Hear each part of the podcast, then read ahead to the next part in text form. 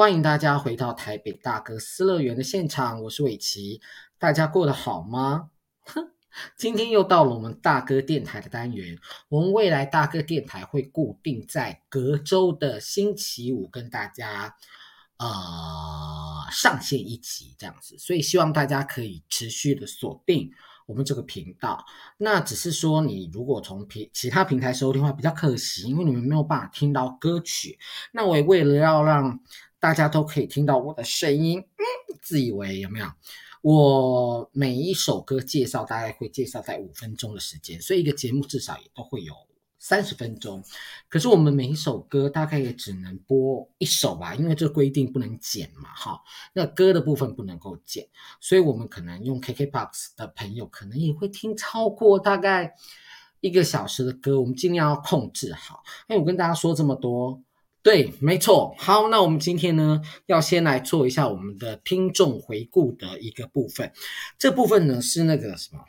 葱仔蛋提醒我，他说呢，你一定要在那个一些地方里面？不是，就是让大家可以留言。那你在节目当中呢，可以感谢一些赞助的朋友，跟在你这个地方留言的朋友哈。那呃，我们首先要练的这个留言呢，是二零二零年九月二十五号，一年半以前。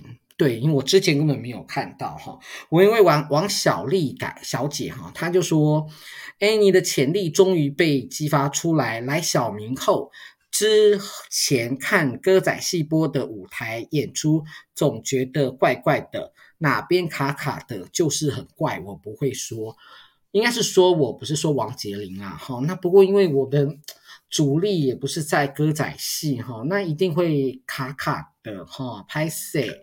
那另外一个方面是，其实我觉得表演这种事情要熟熟能生巧了哈。那其实几年前开始接这个明华园跟大爱电视台的这个电视歌仔戏哦，一开始真的不知道怎么办哈，就是说不会看三机，不会看镜头这样，然后还要试学着看对手这样，所以我我觉得有好多东西都要学习哈。但是当演了四部、五部、六部。有没有六部？我也不晓得，没有认真去算哈。有一天呢，那个师佩老师哈，他把我抓到他旁边去哈，他跟我说：“哎，其实你在电视上面越来越好看哈。”那时候心里其实是很开心的哈，就谢谢师佩老师，呃，有看到我的进步啦。不过未来什么时候会再去演，我想越来越难得，越越来越不会有这个机会了啦。哈，那一样是黄小丽的作品哈，他呃不 留言作品嘞。黄小丽的第二个留言是说：“你的国语让我听得好吃力。”括号无言哈。那那我会请你不要听哈，因为。每个人都有自己的说话方式哈，那现在这个年代，不管是广播或者是 podcast 那种主持人百百款哈，每个人都有自己的风格哈。那你说我的歌让你听得好吃力，真的简单来说，就请你不要听，没有关系，你去听那个你听起来不吃力的那个人，我觉得很好，不要让自己那么痛苦，这样好不好？因为我也不会改嘛，好，好，那下一。下一个也是黄小丽，黄小丽说呢，一星歌剧团的双生师佩老师反串过关公哦，你们演艺员要多多的尝试，总是好的，这是真的哈，这是真的，因为像在歌仔戏里面哈，你本来就不可能演固定一个行当哈，那这个是好的。评价了哈，好，我们今天讲三篇就好了哈。那下一次的话，我们在下一集的节目会再讲一下留言的部分。如果大家有兴趣要留的话，好，那我们回到今天的主题。我们今天的主题是什么呢？我们曾经呢做了一集，那一集呢是呃翻唱好声音。那翻唱好声音是什么意思呢？就是我们找出来一些过去很红的歌曲。被更新一代的人翻唱哈，所以我们那一次选的像是王菲，王菲唱了谁呢？王菲唱了邓丽君小姐的歌曲，然后我们也看听到了那个凤飞飞小姐，那凤飞小姐唱谁的歌曲呢？她唱的是呃，像是台语的老歌，像是《心肝宝贝》啊，像是这一些好听的歌曲哈，我们就在我们那一集的节目跟大家分享。那我们今天呢这一集呢，我们又要再来做一次这种所谓的翻唱好声音，但是我们这次比较聚焦，嗯、呃，这样讲好吗？没有这么有名。如果说真的要比有名，谁比王菲 跟凤飞飞有名呢？对不对？所以我们这次呃挑选了大概六首歌哈。那这些人其实可能在台湾没有那么有名哈的的歌曲。好，那我们现在呢？呃，介绍的第一位歌手呢，叫做张敬轩。我不知道台湾人对张敬轩到底熟不熟悉哈。那以前那个古时候啊，八九零年代，很多香港都会他在香港发了一张专辑，他会在台湾再发一张国语专辑。我我我不知道我印象中到底有没有这个差错哈。所以像张学友啊，呃，刘德华、郭富城啊，黎明在台湾都非常的红，就香港很红。台湾也很红，那现在好像台湾的这个所谓的华语世界这个流行音乐的中心已经转移了哈，那所以反观现在张敬轩，其实他真的很红，可是大家不知道哈。那张敬轩是谁呢？张敬轩是本来他的籍贯是北京，但是他在广州出生哈。那他四岁开始就接受京剧跟钢琴、小提琴的训练哈。那对学习音乐有很快的上手，好，然后在一九九八年，就是他十七岁的时候啦。那因为他想要出唱片，所以他跟了一个香港人开的公司签了唱片合同。他拿了五五万块哦，一 take 五万块哈，一 take 五万块被跟人家签唱片合同。你出唱片还要自己付钱呢，哈，然后结果呢，签约一周以后就被骗子变骗走钱了，哈。那他因为呢被骗之后呢，就打击，就决定哦，那我不要在幕，先暂时不要在幕前，他退居幕后。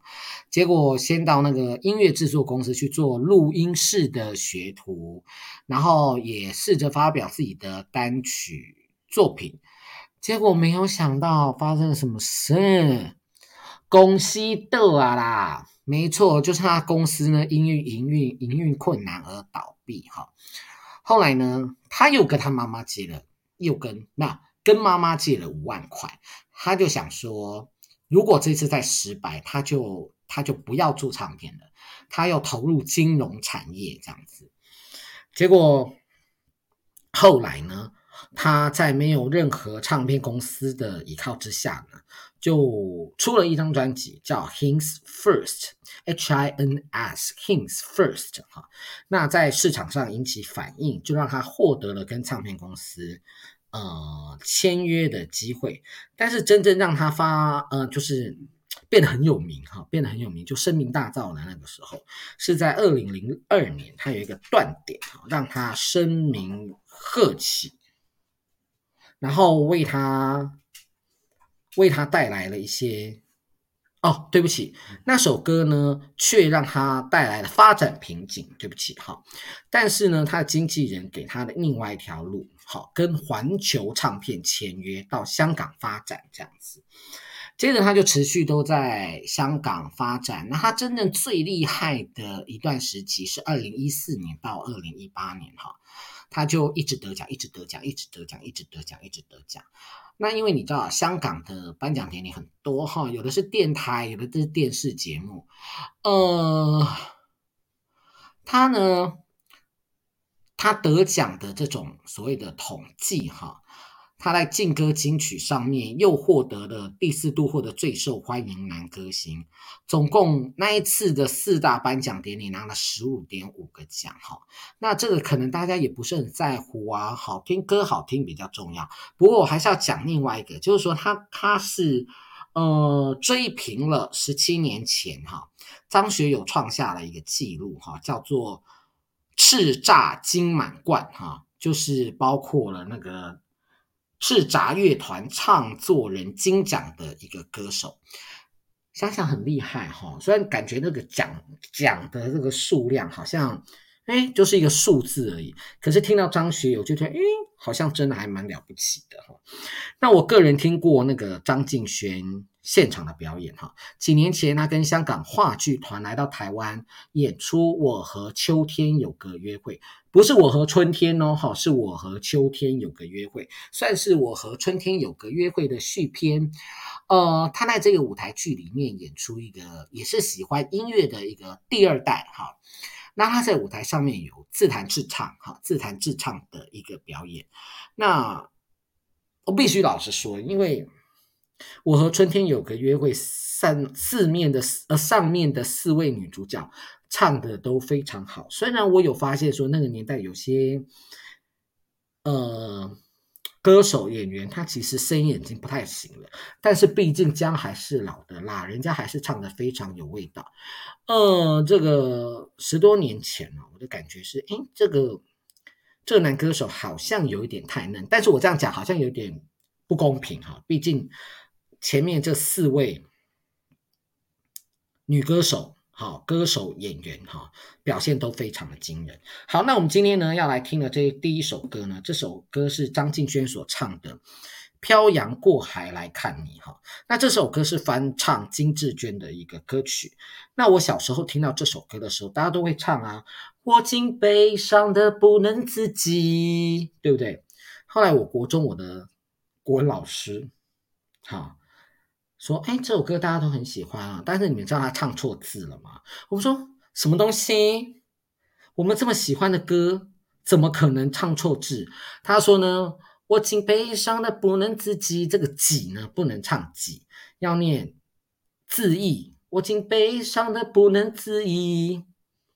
哦，老师真的很棒。但是我们之后去 KTV 唱，我们还是唱自己哈。那张敬轩呢？在这首歌的诠释上面，它是上自已，好自已。所以如果你听到那个字觉得怪怪的话，没有关系，你不孤独，跟我一样，好不好？好，那我们就来听这首歌，张敬轩的《漂洋过海来看你》。漂洋过海来看你是张敬轩所带来的歌曲哦。那张敬轩已经是公开出柜了哈，那是他香港演艺圈。张继张国荣之后，黄耀明之后，第三位公开出柜的一个男艺人哈。那公开出柜呢，不见得。是好事，也不见得是坏事，我们没有评论哈。但是我今天觉得说，一个艺术家哈，一个歌手，一个演员，今天可以不在乎别人的眼光哈，愿意把自己的性向跟自己喜欢的人公开在呃阳光底下，其实是非常的勇敢的哈。那以前的艺人其实都不太敢哈，以前的艺人不太敢，因为他为什么呢？因为他怕他没工作啊，他怕歌迷影迷们。不喜欢他，那尤其是在更早以前的这种 Old Hollywood 哈，旧好莱坞时代哈，也有一些大明星，其实他是同性恋者哈，但是他不能跟别人讲他是同性恋者这件事情，因为他是大明星，他很害怕说，如果他出柜了之后，会造成他。嗯，事业的下滑哈，啊，老板也不喜欢他，也许就不再给他工作了哈。嗯，所以我觉得到了今天哦，有人可以出柜而不影响到他的工作跟他的才华，他一样得了很多的奖，没有其没有太大的差别哦。我觉得这是好事哈，我觉得这是好事。那当然啦，以台湾现在目前虽然是亚洲最进步的国家，但是还有很多地方需要努力哈。那所以我们还是要继续的加油。那我们现在接要来放的这第二首歌呢，其实是呃落日飞车所带来的《忘情水》。那《忘情水》这首歌呢，大家都很知道哈，是我们年轻时候男女生的一个偶像哈，就是刘德华的一个世界名曲哈，大家都有听过这首歌哈。那所以当落日飞车在唱这首歌，还有另外一首歌叫《小薇》的时候，我有点吓一跳哈，因为这个《落日飞车》哦，其实它都用了很多的英文在进行它歌曲的创作哈。那为什么呢？人家呃，就是有记者就去问说，那个主唱曾国宏哈，为什么哈？呃，他说呢，因为昆汀塔伦提诺的电影里面都充满了很多无意义的。好，无意义的哈英语发音跟英文字哈。那他非常喜欢昆汀塔伦提诺，所以他在这个部分上等于用一些英文哈来对他进行一些致敬哈。那我们之前有介绍过《落日飞车》，因为他有入围金鹰奖哈。那他已经出过了三张专辑，然后还有迷你专辑，那他也出了一些单曲哈。他翻唱过任贤齐的《我是一只鱼》哈，小薇跟《忘情水》就是我们现在要听的这一首歌曲。那呃，我我觉得《忘情水》哦是一个男人很深情的一个演唱。当变到乐团的时候，可能。加入了一些迷幻的味道，所以我们可以试着来听听看哈，这首歌跟刘德华的《忘情水》有什么不一样？我相信有很多过去是刘德华的粉丝可能会听的不习惯，那我个人也是听了大概五次之后，我觉得诶，其实还蛮好听的哦，所以我们今天才选择了这首歌哈，再哦播给大家听。那我们来听的这首歌呢，就是《落日飞车》所带来的。这首《忘情水》，刚刚收听到的是《落落日飞车》的《忘情水》哈。其实《忘情水》大家听完之后，会不会觉得跟刘德华的版本差距甚大呢？那我觉得说，我觉得《落日飞车》哈，他们在唱这些歌的时候，其实有一点优雅哈。虽然他们是摇滚乐团。但是有一种优雅的感觉，好，那你可以感觉到他的歌曲还有演唱的方式，其实非常的醇厚跟丰富，哈。那我觉得他在唱这个旧歌的时候，其实可以捕捉我们的心啦，哈。然后，所以我觉得大家可以去尝试一下，哈，去听一下他的那个呃忘忘情水的翻唱，哈。那他们还有唱小。微还有给我一只鱼哈，需要你，我是一只鱼，好，任贤齐的歌曲哈。好，那我们现在来，接下来我们要介绍的是下一位呃翻唱的歌手哈。那这位歌手其实也非常的有名，重点是他翻翻唱的那个歌的歌手原唱者也非常的有名，那。翻唱人叫做萧煌奇哈，那大家都知道，其实大家都知道，对，这件事很怪怪的哈。那萧煌奇他是一个盲人歌手哈，他是台北市启明学校毕业的，是一个视障歌手哈，视障人士应该这样讲哈。那他其实呢是一个杰出的这个华语音乐的创作歌手，还有一个很多人可能不太知道的是。他是一个柔道运动员，没错，他会摔柔道哈。他在一九九五年就开始做那个全视障乐团，叫全方位乐团的一个团长跟主唱哈。然后他也会表演吉他跟爵士鼓。哎，我觉得这很不容易耶，因为你要想哈，他是一个眼睛其实不是很方便的人，所以他要词曲创作啊，或者是。呃，或者是要获得一些像是运动上面的一些，呃，都需要一些比别人更多一点的努力啦。这样子说不知道对不对哈？那他在二零一六年呢，成为第一位哈，在台北小巨蛋哈攻蛋成功的盲人歌手。那二零一八年破纪录获得第四座的金曲奖最佳台语男歌手，也许会再增加那。这个部分我们就先持保留哈。那他在二零零二年十二月才推出第一张的创作专辑，叫做《你是我的眼》，你是我的眼的，你是我的眼。那二零零四年就是两年后哦，他推出了第二张的创作专辑，叫《黑色吉他》。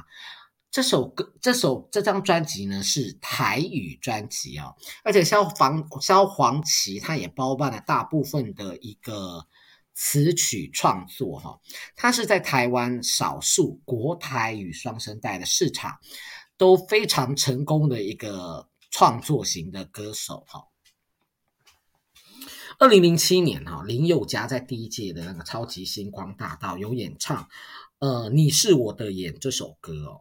那据说啦，这维基写的啦，他说，据说呢，萧煌奇至今很感谢林宥嘉。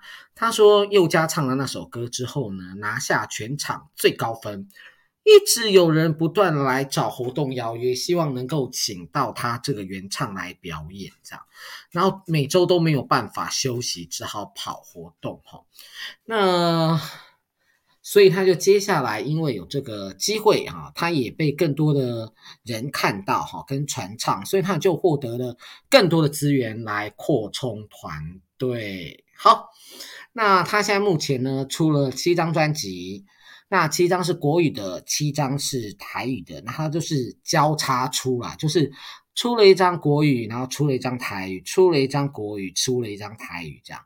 然后目前有出了十四张哈，那最新的一张专辑是二零二一年的四月哈，是他的第七张的台语专辑哈。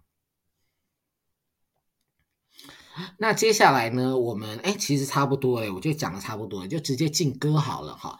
那我们今天萧煌奇呢，他演唱的歌曲呢是《爱的代价》。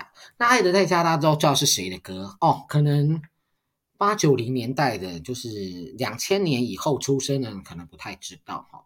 那《爱的代价》是李宗盛的作词作曲哈，那是张艾嘉的原唱，那他被很多人翻唱过哈。那萧煌奇也很感叹，他说。他说他在二十年前听到这首歌的时候，他没有感觉，哈，他没有感觉，觉得，诶，这是别人的故事，别人的人生离他很远。那过了二十年之后呢，再来唱这首歌，发现自己好像有了一点智慧，哈，那发现了说人生的历练，哈，这首歌变成骨子里的心里的歌曲，骨子里在心里的歌曲。都是时间的痕迹啦，哈。那他用一种比较温暖哈，带着鼓励的感受去唱《爱的代价》哈。那我们大家可以来听听看。那这首歌呢，没有在收录在他任何一张专辑里面，他收录在电视剧《带着爸爸去留学》哈的片头曲哈。那这个大陆剧呢，是由孙红雷，诶，他很有名诶，孙红雷、辛芷蕾。蒋依依，好，这几位都在台湾，其实蛮有名气的一些大陆演员，哈，所以大家可以稍微来听一下这首歌曲。这首歌是萧煌奇翻唱的《爱的代价》。萧煌奇所带来的《爱的代价》，代价，大家有没有觉得萧煌奇唱起来有？另外一种温柔的质感，哈，那那个温柔不是像张艾嘉那么女性的一个温柔的质感，哈，还是一种比较清亮的温柔的一个男性的一个质感。那我觉得它跟张艾嘉的版本是完全截然不同的，哈。那其实两个版本很难去比较，说哪一个版本比较好听，哈，这个很难说，哈。例如说，我们有的时候在听过去的一些歌，哈，它可能是。缓缓的吟唱，却带给大家很强烈的呃感受。好，那现在我觉得萧煌奇其实某种程度上也是这样，但是萧煌奇的展现的歌唱技巧又更多哈，那展现了很强大的一个歌唱技巧。好，那我们现在接下来要听的呢，这这首歌其实，呃，如果讲歌名，大家其实都听过哈，那。但是呢，呃，翻唱的这位歌手好像就已经在歌坛里面销声匿迹了哈。那我们今天要听的这首歌呢，就是《天堂》哈。那《天堂》是谁的歌呢？《天堂》的原唱就是郑怡，好，郑怡。那郑怡其实，哎，我觉得那个年代的女歌手好像功课都很好。郑怡是台大台湾大学的历史系毕业哈，他在一九八零年代就成为校园的民歌哈歌手哈。那他最有名的一首歌叫做《月琴》，再唱一段唐山谣的那个《月琴》。好，对不起，刚刚唱完都自己都想笑，为什么要逼观众听我唱歌呢？I don't know，哈，他那个时候呢，郑怡其实很红哦。他那时候一九八一年的时候，《月情》很红。接着呢，他就转战所谓的流行乐坛，也非常受到欢迎哈。那像是小雨来的正是时，小雨来的正是时候，我刚刚差点又唱出来哈。他获得了那个综艺一百综艺节目哈，流行歌曲畅销排行金榜十三周的冠军呢，哎，很不容易哦。但是他在二零二一年吧，对不起，哎，挂唔丢，把就处处啦哈，给我再给我一次机会。一九九一年啊，他推出了最后一张个人专辑，就是《天堂》哈，然后就开始就开始只做那个。起立世界哈，在中广的一个流行网的一个大型音乐节目做播音主持人，然后他在二零零二年就全面的退出台湾的广播跟流行音乐界，他就搬去加拿大温哥华，哈，Vancouver 这样子哈。那今天呢，那个立奇翻唱的他其中一首代表作就是《天堂》哈。那这首歌《天堂》呃不，《天堂》不是对，这首《天堂》呢，立奇翻唱的时候其实很红诶。这首歌其实是很红的哈。那那个时候其实已经是一九九零年代，有一些那个很具有实力的歌手哈，都相继的出专辑，那公司也没有钱。好，帮他做一些包装哈。可是那个时候，我记得立奇他有一个天堂四部曲哈，就是包括天堂在内哈。的另外三首歌哈，就是《爱太远》、《藏不住》、《体贴》跟《天堂》哈，这四首主打歌的 MV 哈，都是周格泰执导的哈。那他又以那个立奇本身的这个爱情故事给导入，还去日本拍哦，对不对？所以他那个时候拍摄回来以后哈，其实造成业界跟媒体哈有点吓歪，就觉得哦，以前没有人这样子拍哦。这四支 MV 是 You know。是有相连贯的哈，然后呢，嗯，这个呢让唱片界的 MV 就是 music video 哈，延烧那种日剧的风潮。什么叫日剧风呢？就是日本日剧的 拍摄风格啦，应该是这样子说。但是这首歌大家知道是立奇唱的哦，哦，大家知道是立奇唱的，可是他好像本人。没有很红，好，就是所谓的歌红人不红，好的一个一个一个状态，哈。那可是你知道，有的时候我们就哦，听到这首歌，还是想到哇，丽奇不知道现在在干什么，哈，这首歌好好听哦。那呃，展现了她一个温柔女性的一个声线啦，我觉得。好，那我们现在就来听这首这首歌，哈。那这首歌呢，就是。利奇的天堂，天堂是由利奇所带来的歌曲哈。那现在我们要下一首歌呢？哦，尽量讲得清楚。我觉得我每次在做这大哥电台的时候，都有点虎头蛇尾哈，因为想要嗯、呃，在时间内赶快把节目结束，然后我现在就该跟大家说废话哈。好。这首歌呢叫做《蓝色眼睛》哈，那《蓝色眼睛》是由米先生跟梁文音合作打造的一首歌曲，可是它其实是翻唱哈。那翻唱谁的歌呢？很不好意思，我第一次听的时候，我以为是梁文音自己专辑里面的歌曲哈，没有想到它其实是展翼乐团哈，他们曾经就已经发过了这张专辑哈。那呃。展翼乐团呢，他们其实是一二三四五哈，有五个台湾男生在二零零一年就已经组组组成的一个乐团哈。那那个时候，他们二零零一年在纽约奥克兰大学啊举办了一个小型的演唱会。那个时候，二零零一年啊，这个萌芽的乐团自行出资跟宣传呐。可是他演唱会当天哦，有。几百个人来参与，所以让这个五个人很有信心展开他们的一个音乐之路哈。那那个其中这首歌叫《蓝色眼睛》，它是那个韩剧《旋转木马》在台湾的主题曲。虽然我不知道这有什么意义啊哈，就是在台湾打这个韩片的时候就哎播的哎所谓的像好莱坞有没有？然后我们就中文有一个 you know 国际中文主题曲，但其实它跟戏其实没有太大关系。哎，我在说什么哈？那二零一九年的时候啊，可是很可惜的是，他们其实出了两张专辑之后呢，就消失了，哈，就没有再出了，因为可能各自有各自的生活啦，哈，就没有再继续的做音乐。然后梁文音，哈，他其实是歌唱比赛出来的，哈，大家都知道，他在二零一九年呢，跟倪先生，哈，麋先生也是一个乐团，哈，他们得过金曲奖。那梁文音呢，其实也是比赛出身呐，哈。那不知道的人不知道说，其实他是卢凯族跟泰雅族的混血，诶，不过真的完全看不出来哈。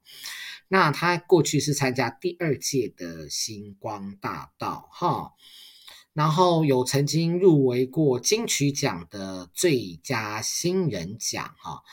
呃，不过可惜哈，运气比较不好一点，就没有得奖这样。不过没有关系，那个没有得奖不代表实力差了哈。这个大家一定要一定要记得哈。那为什么我每次都讲很多的奖项这件事情哈？因为不讲奖项，大家都不把这些人放在眼里哈。对对，就说哦，怎么，嗯，哦，OK，他是谁？这样啊，不在乎，doesn't care，这样。那他有入围过金曲奖的最佳新人奖，那他也唱了一些蛮好听的歌曲，我不敢讲经典，但是还蛮好听的歌曲。那女生又漂漂亮亮的这样。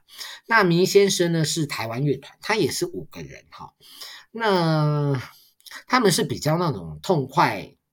淋漓畅快的那个曲风，但是他们又有一种那种如诗迷幻的张力，哈的词曲风格。那他第一次入围金曲奖是第二十五届的马戏团运动，哈，马戏团运动这样子。那因为以前，其实我觉得现在台湾的很多的那种乐团有没有，都是学生时期就一起在玩音乐，那一起创作这样子，那期待说是不是可以。有一日出头天呐，哈，那小树哥呢？呃，有跟一个团体啊，一个组织应该这样说，跟组织呢，就是有办一个活动叫忘记了哈，跟大团有关，就是把大团呢带到呃演出的现场哈，让大家。可以啊，看到他们的一个一个演出这样子哈，我想到再跟大家说哈，小树哥不要怪我，小树哥不认识我哈。好，那我们，妈呀，我的废话怎么那么多？太可爱了我。好，那我们现在就来听这首歌啊，是梁文音跟倪先生哈合作的《蓝色眼睛》。非常的轻快哈，我觉得很动人，那有一种异国恋情的感觉。梁文音跟倪先生所带来的《蓝色眼睛》哈，那现在接下来我们要播今天呢节目的最后一首歌，那这首歌我不知道大家有没有听过，这首歌叫做《你是我的眼》，没错，我们节目前一。